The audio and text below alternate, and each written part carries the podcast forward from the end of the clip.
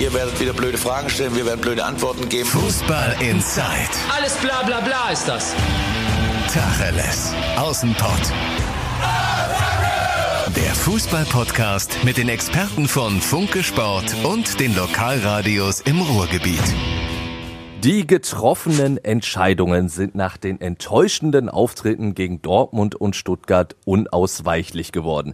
So wird Dr. Jens Buchter zitiert in der Schalker Mitteilung und damit ist es natürlich auch unausweichlich, dass sich mal wieder die zwei Schalke-Geplagten von Fußball in Zeit zu einer Sonderfolge zusammenfinden.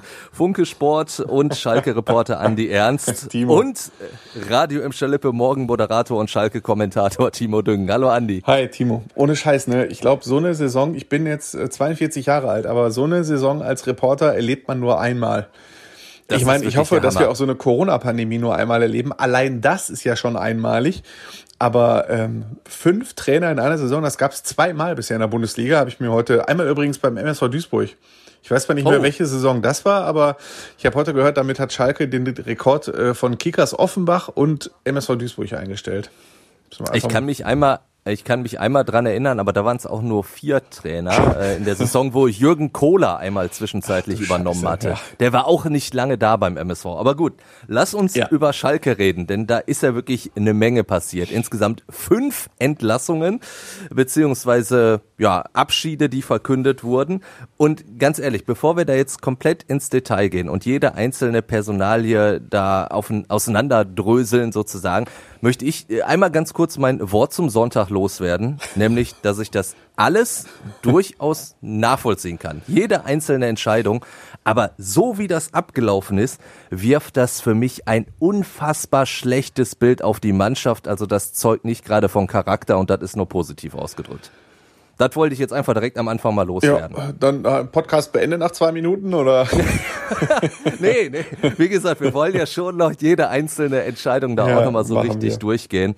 Dann äh, lass uns bei den ja, Trainerpositionen anfangen. Christian Groß und auch Schiedsrichter, äh, Co-Trainer, Schiedsrichter, wie komme ich Schiedsrichter, Co-Trainer Wittmeier sind nicht mehr da. Und auch das war in der Tat, wie äh, Dr. Jens Buchter das ja auch sagt, der Aufsichtsratschef von Schalke, das war unausweichlich, äh, vor allen Dingen, wenn wir überlegen, was so unter der Woche alles so passiert ist. Ähm, ich finde das alles, und das stelle ich auch fest bei den Texten, die ich äh, geschrieben habe gestern und heute, ne, also der Verein lässt mich auch nicht schlafen. Ich war in Stuttgart, ich bin gestern Abend noch zurückgekommen äh, um zwei Uhr nachts oder um ein Uhr nachts, war um zwei Uhr im Bett und am nächsten Morgen wird man schon wieder rausgeklingelt. Oh, was für Tage.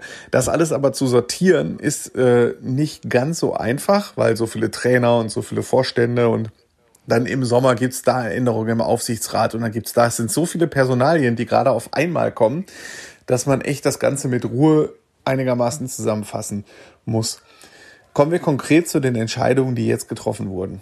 Ähm, Genau. Ich habe eigentlich gedacht, dass äh, das 0 zu 4 gegen Borussia Dortmund und die Fanproteste danach, dass das schon der tiefste Tiefpunkt war. Ich habe gedacht, jetzt geht's nicht schlimmer. Ging aber doch noch schlimmer. Und zwar am äh, Anfang der Woche sind äh, Spieler ähm, bei der sportlichen Führung, also damals noch Jochen Schneider und Teammanager Sascha Rita, vorstellig geworden. Das haben die auch nicht mal bestritten, die Schalker. Ne? Die haben gesagt, äh, das offene Sie haben es nur runtergespielt. das, äh, ja. das offene, sie haben so mehr oder weniger halbherzig dementiert, dass es dabei um den Trainer ging. Sie sprachen Genau. nur davon, dass es äh, offene Gespräche gab. Natürlich, dass es Gesprächsbedarf gab, dass man die aktuelle Situation analysiert. So, natürlich kann man über die Wortwahl streiten. Der Verein bestreitet, dass es eine Revolution war oder dass es eine Revolte war. Ähm, ich würde sagen, in dem Moment, in dem Führungsspieler wie Seat Kolasinac äh, und Klaas-Jan Hünteler zum äh, Sportvorstand gehen, am Trainer vorbei, nämlich mit dem wurde nicht gesprochen, und über die Position des Trainers reden, ob sie jetzt einen Rauswurf äh, wirklich fordern mit, der kann es gar nicht, der muss weg, oder ob man es suggeriert und sagt, mit dem geht es nicht mehr weiter, aus den und den und den Gründen, wenn die Gespräche vernünftig sind. Ich finde, Revolte bleibt Revolte. Also das, Ja. das Wort lasse ich mir jetzt auch nicht nehmen. Ähm, und das, was sie vorzutragen hatten, kann ich schon durchaus verstehen. Also als Jochen Schneider Christian Groß engagiert hat, da hat er gedacht, er engagiert einen Trainer, den Trainer, den er 2009 beim VfB Stuttgart kennengelernt hat. Jochen Schneider war damals sportlicher Leiter in Stuttgart. Äh, Stuttgart war in Abstiegsgefahr geraten, zu einem ähnlichen Zeitpunkt im Jahr, also es war Dezember. 2009. Und da hat der Christian Groß, der damals im europäischen Fußball sehr angesehen war. Er hatte beim FC Basel sehr großen Erfolg gehabt. Er hat bei Tottenham Hotspur gearbeitet äh, mit Erfolg. Und er war wirklich ein hoch angesehener Trainer. Äh, den hat er verpflichtet für Stuttgart zusammen äh, mit dem, mit der damaligen, mit dem damaligen Sportdirektor und Christian Groß hatte Erfolg. Er war engagiert, er war engagiert an der Seitenlinie, er war mutig, er ist vorangegangen. Und jetzt hat Jochen Schneider gedacht, er kriegt diesen Christian Groß nochmal. Aber zwölf Jahre später ist Christian Groß nicht mehr dieser in Europa gefragte Trainer, der sich im europäischen Fußball bestens auskennt, der sich in den Trainingsmethoden und taktisch weiterentwickelt hat. Aber der Fußball hat sich nun mal weiterentwickelt und ähm, da ist halt eine Diskrepanz entstanden. Ähm, die Trainingsmethodik soll zu eintönig gewesen sein. Das war ein Beschwerdepunkt der Spieler. Taktisch sei Schalke sehr durchschaubar gewesen. Ähm, also Christian Groß hat meistens auf ein 4-2-3-1 gesetzt, manchmal variiert in ein abkippendes 4-1-4-1, aber insgesamt doch sehr leicht und ich das so an, äh, also selbst manche, manche eine Landesligamannschaft spielt taktisch flexibler. Ähm, muss ich jetzt wirklich finde ich, es war halt so. Äh, und ja, dann muss man leider so sagen. Genau, ja. und dann hat Christian Groß nicht nur in Pressekonferenzen auch mal Spielernamen verwechselt, äh, sondern auch mal im Training. Das finde ich ist noch nicht mal das Schlimmste. Didi Hamann hat ja gestern bei Sky gesagt, er hätte unter Otto Reagel und Giovanni Trapattoni in älteren Jahren trainiert und die hätten auch nicht immer alle Spielernamen richtig genannt. Ähm, das finde ich jetzt nochmal den, nicht den schlimmsten Kritikpunkt, aber Trainingsmethodik äh, und taktische Einstellung, das ist ja wirklich ganz heftig. Und man muss sagen, ähm, die Fehler der Schalke hat Christian Groß nicht abstellen können. Ähm, Schalke hat vor seiner Amtszeit wahnsinnig viele individuelle Fehler gemacht. Jetzt auch, zum Beispiel auch gestern in Stuttgart, drei Gegentore nach Ecken, eins äh, schlimmer als das andere verteidigt. Dann die offensive Schwäche auch nicht behoben. Ähm, Schalke hat in elf Spielen unter Christian Groß nur acht Tore erzielt, dafür aber 26 kassiert. Ähm, und äh, dass sich Schalke nach einem Rückstand nicht aufgibt, hat er auch nicht beheben können. Ähm, dementsprechend, äh, der Rückstand ist von sechs Punkten bei Christian Großamts Antritt auf neun Punkte plus Desaster-Tordifferenz angewachsen. Und äh, das ist eine zweimonatige Katastrophenbilanz und dementsprechend kann ich schon verstehen, dass die Spieler hingegangen sind und gerade Spieler wie Kolasinac, Hünteler, Mustafi, das sind Jungs, die international gespielt haben, die bei Arsenal gespielt haben oder Hunteler, der bei Ajax und Real Madrid, der ganz viele Trainer erlebt hat äh, und der halt sagt, nein, mit der Art und Weise geht's halt hier nicht weiter. Mit, mit Aber da muss, da muss ich jetzt tatsächlich einmal, also ich, ich bin auch äh, vollkommen bei dir, ne? Also äh, taktische Ausrichtung, schön und gut, dass, dass die bei Christian Groß nicht wirklich variabel waren und, und besonders gut. Dann allein schon, wie er für mich an der, an der Seitenauslinie gewirkt hat, da hat man auch schon gesehen, das ist nicht mehr der große Trainer, der er immer war. Also bei uns im Pott, man kennt das so, der, der der ältere Herr, der Rentner, der so ein bisschen auf der Fensterbank mit dem Kissen sitzt. So wirkte Christian Groß ja manchmal an, an der Seitenauslinie. Aber natürlich, du kannst ja sagen, so taktisch funktioniert einiges nicht, aber du hast diese individuellen Fehler ja jetzt auch angesprochen. So, und wenn ich doch Führungsspieler bin und, und gehe so nach vorne, äh, offenbar in, in, in, im internen Bereich, also wenn ich dazu Jochen Schneider marschiere als, als äh, ein Mustafi, als ein Kolasinac, dann erwarte ich doch genau von denjenigen, dass die aber dann auch wirklich auf dem Platz sowas von vorne weg marschieren. Und dann sind wir wieder bei dem Punkt, wie die Mannschaft sich verhält. Das war ja nicht. Also bei den Standards zumindest kann ich auch sagen, Mustafi, der irrt ja mehr durch den 16-Meter-Raum äh, als alles andere. Also bei den Standardsituationen, äh, da muss ich ehrlicherweise sagen, da sind ganz viele durcheinander gewesen. Natürlich. Na, VfB ja, Stuttgart aber, hat das ja, natürlich auch perfekt ausgenutzt, äh, Timo. Muss man auch sagen, das ist eine Mannschaft, die, das hat Pellegrino Matarazzo, der Trainer, gesagt, äh, wirklich auf den Gegner zugeschnitten Standardsituationen einübt. Und die haben von ihren zehn, acht, neun, zehn Ecken echt wirklich die Hälfte halb hoch in den 5-Meter-Raum geschlagen. Das war also schon Systematik. Und äh, du hast genau gesehen, fand ich bei den ersten beiden Ecken, als der äh, Endo sich am langen Pfosten davongeschlichen hat, dass sich die Schalker wirklich konzentriert haben auf die großen Spieler im Strafraumzentrum und alle irgendwie einen Schritt nach vorne gegangen sind, aber irgendwie keiner darauf aufgepasst hat, was im Rücken der Abwehr passiert. Äh, also da spielt, Christian Groß hat gesagt, sie spielen eine kombinierte Raum-Manndeckung, äh, ähm, aber mein Gott, auch das es gibt jetzt vier Trainer, 23 Spieltage und diese Schwäche bei gegnerischen Standardsituationen wurde nicht behoben. Das äh, liegt also nicht zwingend nur an dem Trainer. Es gibt ja viele verschiedene Methoden, Standardsituationen zu verteidigen. Man kann äh, Manndeckung machen mit fester Zuordnung, Raumdeckung ohne feste Zuordnung. Man stellt Spieler an beide Pfosten, um die beiden Pfosten zu verteidigen. Man stellt Spieler an keinen Pfosten, an einen Pfosten, was weiß ich.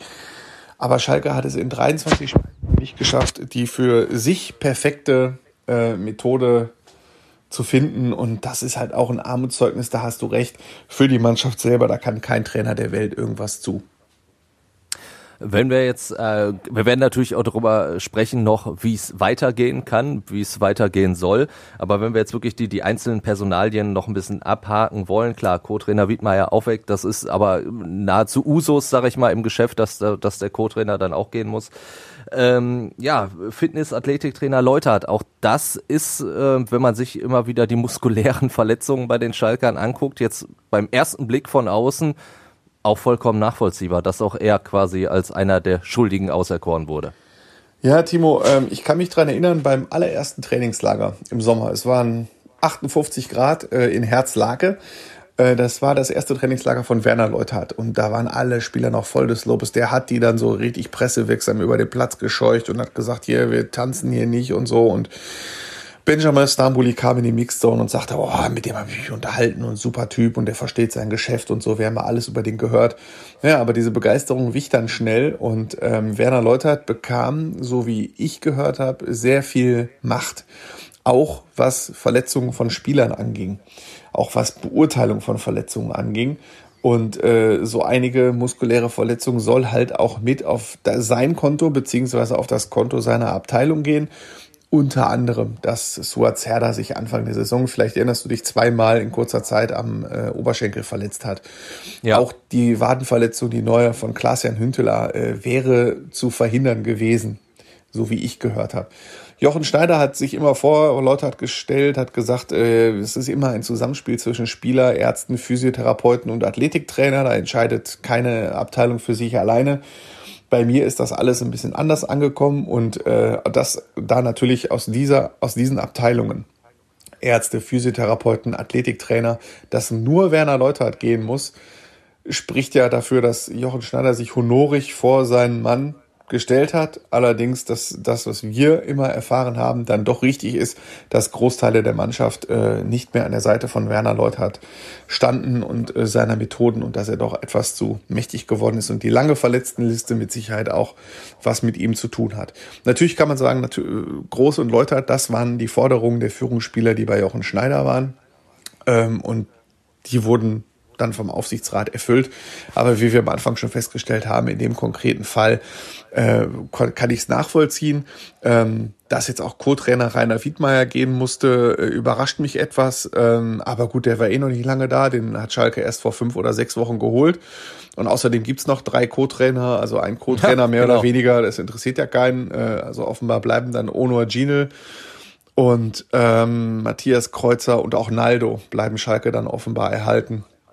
Ähm, Naldo, der dann jetzt auch schon den, den dritten Trainer sozusagen mitmacht. Ne? ja. Also das ist ja auch Wahnsinn. Ja. Also, auch vollkommen, vollkommen irre. Haben wir noch einen? Ach so, der, der fünfte im Bunde, Sascha Rieter. Ja, genau. Sascha Rieter, der Teammanager. Ähm, ja, also um Sascha tut's mir jetzt ein bisschen leid. Das ist eigentlich ein, echt ein ganz lieber Kerl. Mega ähm, sympathischer Typ. Also ein sehr sympathischer ja. Typ, aber halt ein bisschen zu lieb und in seiner Rolle auch ein bisschen überfordert. Also vergleich das mal mit der Rolle, die Sebastian Kehl bei Borussia Dortmund einnimmt.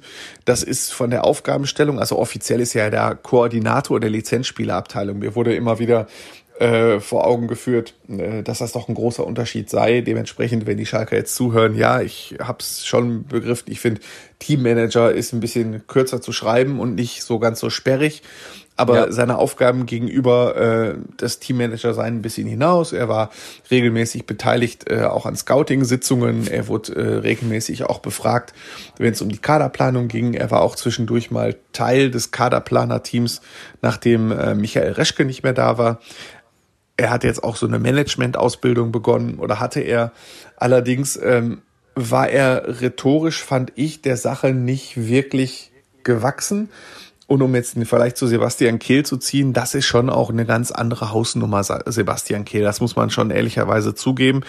Und Sascha Rita fehlt halt auch so ein bisschen das äh, Schalke-Legendenartige. Sebastian Kehl war Mannschaftskapitän, war Meisterkapitän in Dortmund, will jetzt, wird jetzt auch, äh, wenn Michael Zorc mal geht, eine gewichtige Rolle spielen, äh, eine Etage höher.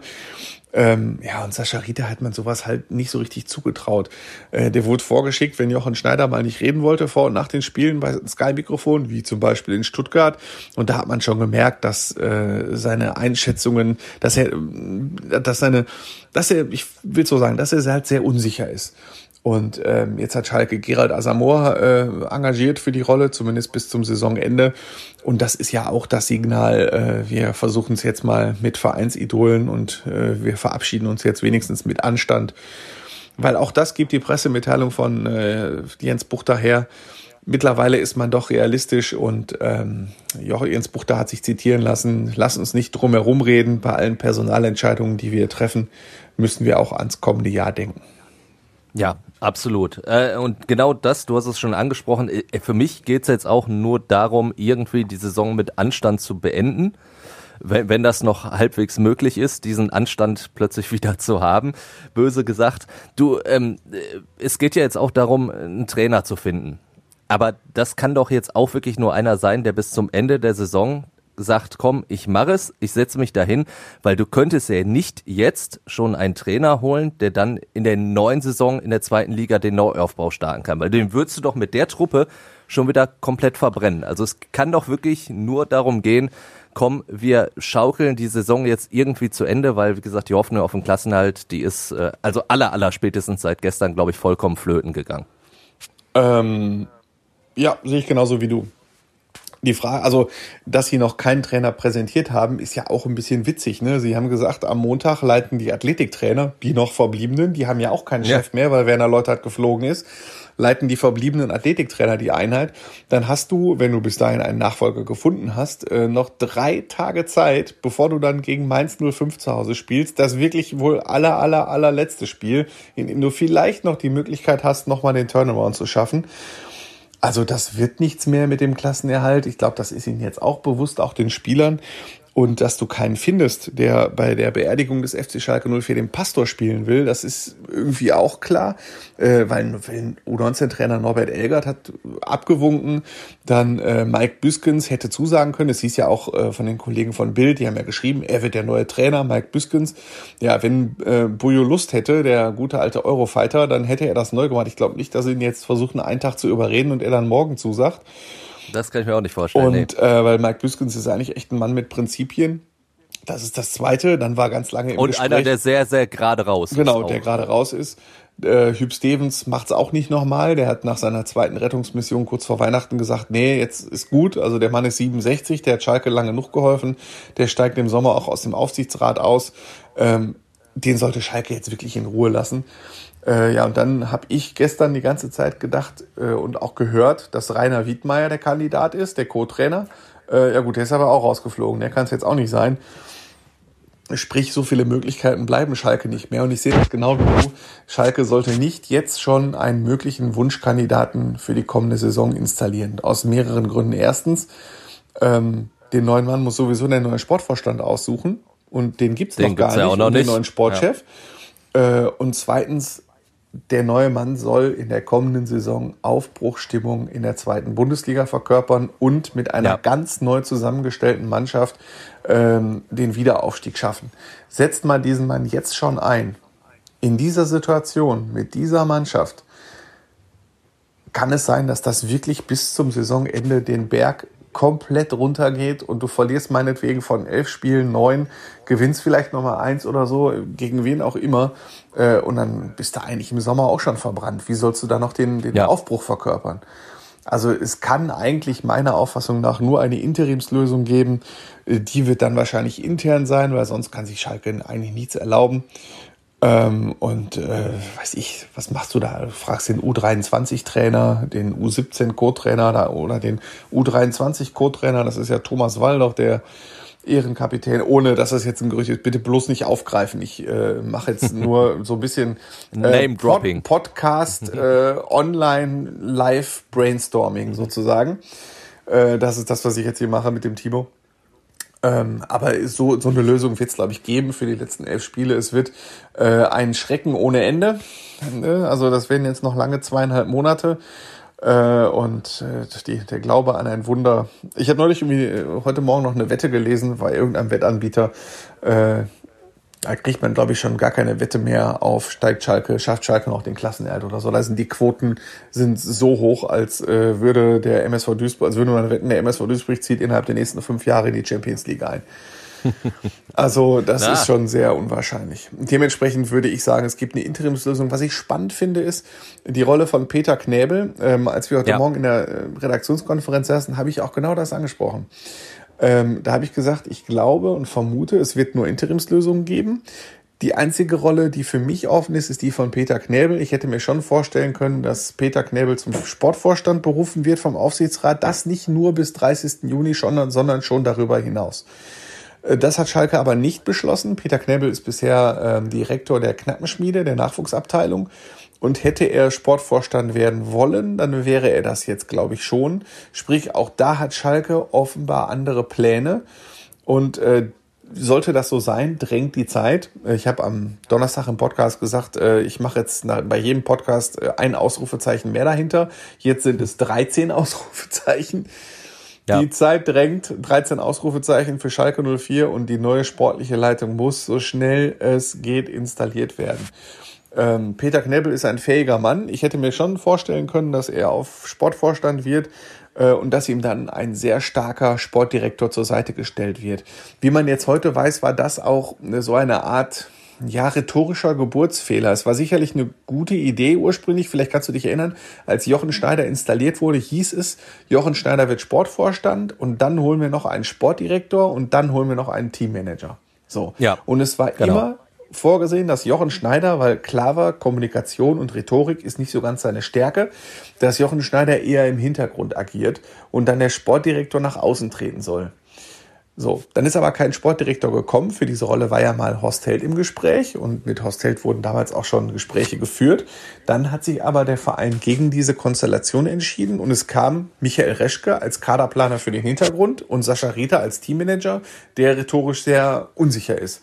Sprich, du hast dann drei Leute in der Verantwortung gehabt, die unsicher sind oder zum ersten Mal in der Verantwortung sind, äh, aber halt sich nicht so richtig geschickt nach außen verkaufen können. So, auch Peter Knäbel ist jetzt kein Lautsprecher, aber wenn Schalke gelernt hat und ihn befördern würde, beziehungsweise es hätte, vorstellen können, Peter Knäbel macht seine Arbeit im Hintergrund, macht vielleicht auch die Arbeit als Direktor der Knappenschmiede weiter, dann halt nur als Vorstandsmitglied, weil er ja alles überblicken kann und nach außen lässt er dann einen starken Sportdirektor sprechen, der dann noch zu holen wäre. Aber offenbar kommt es so nicht oder vorerst nicht. Ich weiß es nicht. Hauptsache Schalke entscheidet schnell. Absolut. Äh, diese Geschichte, also Knäbel so, so ein bisschen im Hintergrund und dann ein Sportdirektor dann so nach vorne stellen, die finde ich wirklich ganz äh, charmant, diese Idee. Allerdings, äh, wenn es eben nicht so kommt und Peter Knäbel direkt einfach so nach oben gespült worden wäre. Ich glaube, dann würde halt auch diese, äh, wo wir auch gerade drüber gesprochen haben, diese Aufbruchsstimmung halt nicht aufkommen. Denn ich glaube schon, dass äh, bei Peter Knäbel, auch bei vielen Schalke-Fans immer wieder so die alten HSV-Geschichten hochkommen, wo, äh, wo es ja auch ein paar nicht ganz so schöne Szenarien gab, die die verlorenen äh, Verträge damals im Park oder wo er sich dann auch noch mal kurz auf die Trainerbank gesetzt hat in der Hoffnung, äh, komm, da mache ich das halt alleine, was ja auch dann ziemlich in die Hose gegangen ist. Ich glaube, dass kann natürlich vielleicht auch so ein bisschen mitspielen. Oder sagst du, das muss vollkommen irrelevant sein, wenn du so eine Entscheidung triffst? Das kann sein, aber ähm, ich würde jetzt erstmal sagen, äh, das ist schon lange her. Ähm, Natürlich, aber, aber wenn, wenn du Peter Knebel hörst, ich glaube, dann, dann klingelt es halt durchaus ja, es noch klingelt, bei dem aber er hat sich, glaube ich, bei den Mitgliedern und Fans äh, schon eine gewisse Reputation erworben durch seine ruhige, zielgerichtete Arbeit in der Knappenschmiede in den vergangenen zwei, drei Jahren, seit er da ist. Ähm, was ich viel eher als ein Problem sehen würde, er hat sehr, sehr, sehr eng mit Jochen Schneider kooperiert.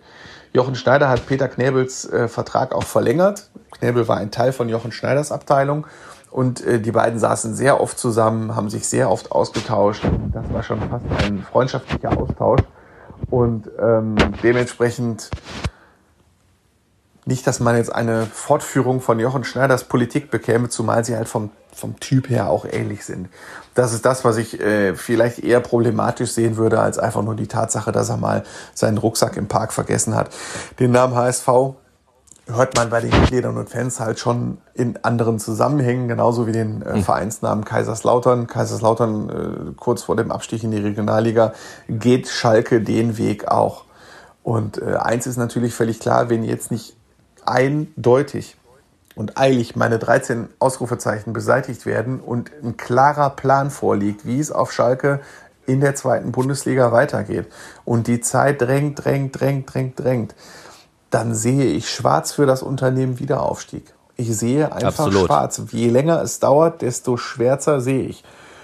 Auf der anderen Seite sage ich aber auch, ich glaube, Donnerstag habe ich es auch schon mal gesagt, ähm, ich finde, dass in dem Verein auch immer noch sehr gute, vernünftige, intelligente Kräfte und Mitglieder da sind, die sich sehr, sehr viele Gedanken machen um den Verein.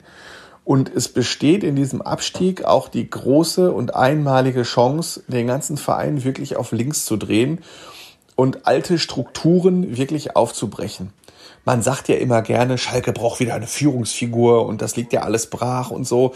Ja, aber das System der Führungsfigur hat Schalke, würde ich jetzt sagen, vor allen Dingen in diese Situation jetzt geführt. Ähm, eine Führungsfigur war Clemens Tönnies über 22 Jahre, über 20 Jahre. Ich will nicht bestreiten, äh, dass da große Erfolge da waren mit Pokalsiegen, mit äh, äh Dauer äh, Champions, Champions League Teilnahmen. Ja. Aber es war natürlich eine starke Führungsfigur. Clemens Tönnies hat äh, um jeden Preis hohe Sponsoren besorgt, aber Clemens Tönnies, unter Clemens Tönnies Führung wurde der Schuldenstand nicht reduziert. Es war also viel eher so auf Pump es war Erfolg auf Pump und Erfolg auf Wette. So, wir hauen jetzt mal 20 Millionen raus, die spielen wir durch die Champions League schon wieder ein. Und am Ende hat das halt nicht mehr funktioniert. Und Clemens Tönnies ist jetzt weg aus ganz vielen verschiedenen Gründen. Das müssen wir nicht nochmal thematisieren. Aber jetzt kommt halt dahinter keiner mehr, weil sich viele immer auf diese Führungsfigur gestürzt haben. Das sind Strukturen, die du nicht aufbrichst, wenn du jetzt wieder einen neuen starken Mann installierst. Schon gar nicht Clemens Tönnies erneut. Schalke hat die Chance durch den Abstieg äh, zahlreiche intelligente, kluge Leute äh, zu ähm, wirklich nach vorne zu holen.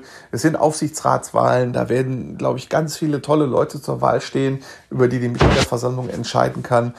Nur es muss ein guter Sportchef her und es muss ein vernünftiger Trainer her und das jetzt, jetzt oder morgen oder übermorgen und nicht noch zwei Wochen warten.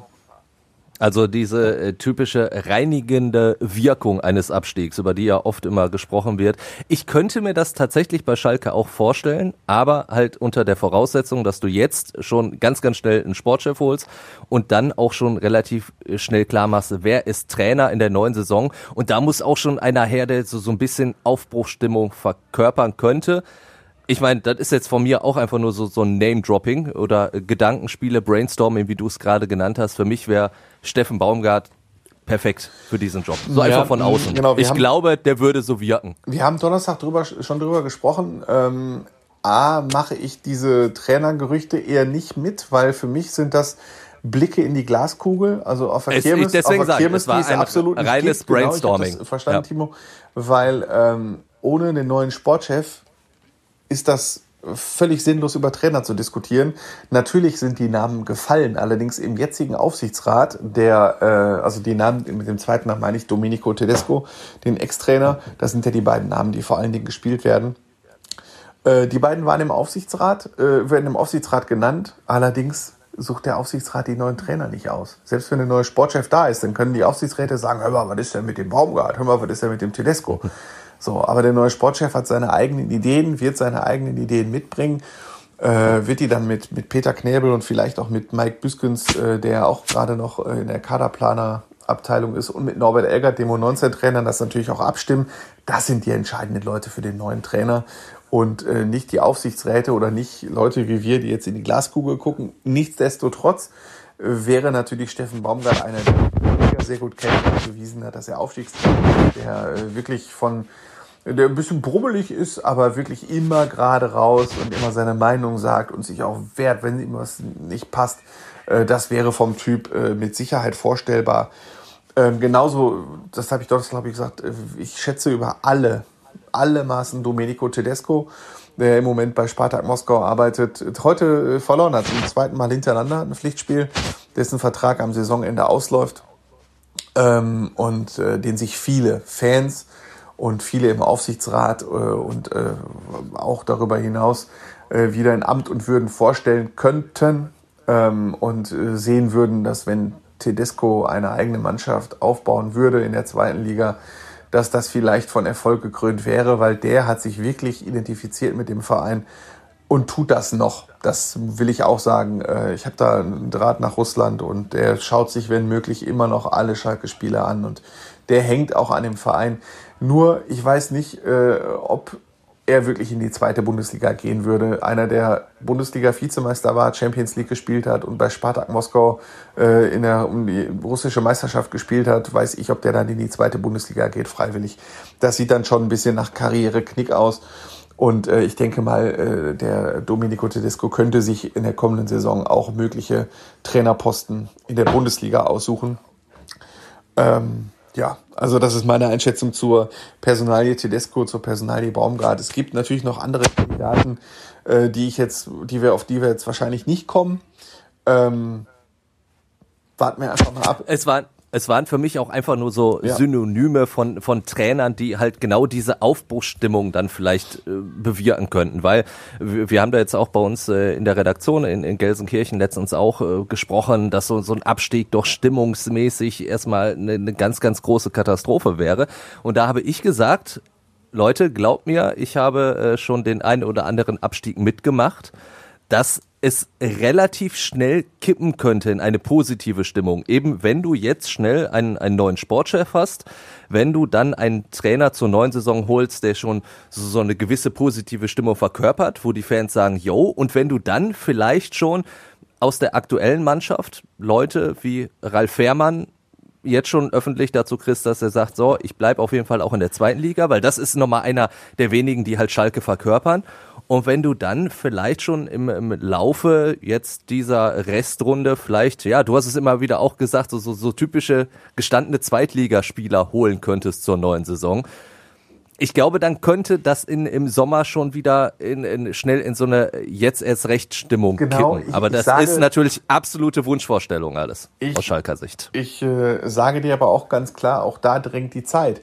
So ein Ralf Natürlich. Herrmann bekennt sich auch nicht zu Schalke, wenn er nicht weiß, wie es weitergeht. Ein Ralf Herrmann will auch wissen, wer wird neuer Trainer. Die Perspektive ist klar, das haben die schon vorgegeben. Wir müssen auf jeden Fall wieder aufsteigen. Das ist das, was äh, der Aufsichtsrat, der jetzt, der jetzt im Amt ist, die Aufsichtsräte, die bleiben und auch zum Beispiel die Finanzvorständin äh, Christina Rühl-Hamers oder Marketingvorstand Alexander Jobst, die trommeln gerade alle Kräfte zusammen, um wieder aufzusteigen. Das ist völlig klar. Äh, das wissen die Spieler, die gegebenenfalls bleiben, auch schon. Und die wollen natürlich wissen, wer wird jetzt der Trainer, äh, auf was für einen Fußball setzt der Trainer und werde ich mit dem klarkommen oder nicht, nimmt er zu mir Kontakt auf. Und erst wenn das alles steht, wenn der neue Sportchef klar zum Beispiel jetzt, Beispiel Fährmann, zum Ralf Fährmann gegangen ist und gesagt hat, auf dich baue ich, mein Freund dann kann ich mir vorstellen, dass er in die Öffentlichkeit geht. Aber auch das muss, drängt einfach die Zeit. Es drängt ja. die Zeit, was soll ich sagen? Sollen wir Ausrufezeichen 14 noch dahinter ja, setzen? Genau. Okay, dann machen wir das. Und dann würde ich sagen, beenden wir das auch an ja. dieser Stelle, weil wir einfach warten müssen, was jetzt noch die nächsten Tage passiert. Wir können halt nur sagen, auf Schalke passiert immer wieder sehr, sehr viel und deswegen treffen wir uns auch immer wieder zu einer Sonderfolge von Fußball in Zeit. Aber das mache ich sehr, sehr gerne mit dir, auch wenn wir vielleicht gerne mal über, über schönere Dinge sprechen würden. Ich auch. Ja, vielleicht machen wir auch eine Sonderfolge, wenn der VfL Bochum aufgestiegen ist oder so. Müssen wir ja auch mal machen. Sie, sieht ja gut aus, ja. sieht ja gut aus. Ich würde es dem VfL auf jeden Fall gönnen. Und dann holen wir Günther Pohl dazu und wenn wir ihn zwingen müssen. den karren wir. Das ist eine andere, fesseln, das ist eine andere Geschichte. Stuhl. Das ist eine andere Geschichte. Okay. Ich danke dir für den spontanen, für die spontane Zeit und äh, wünsche den Hörern einen schönen Sonntagabend und eine wundervolle Woche. Dem schließe ich mich an. Bis die Tage. Bis ciao, die ciao. Tage. Ciao. Ihr werdet wieder blöde Fragen stellen, wir werden blöde Antworten geben. Fußball Inside. Alles bla bla bla ist das. Tacheles. Außenpott. Der Fußball-Podcast mit den Experten von Funke Sport und den Lokalradios im Ruhrgebiet.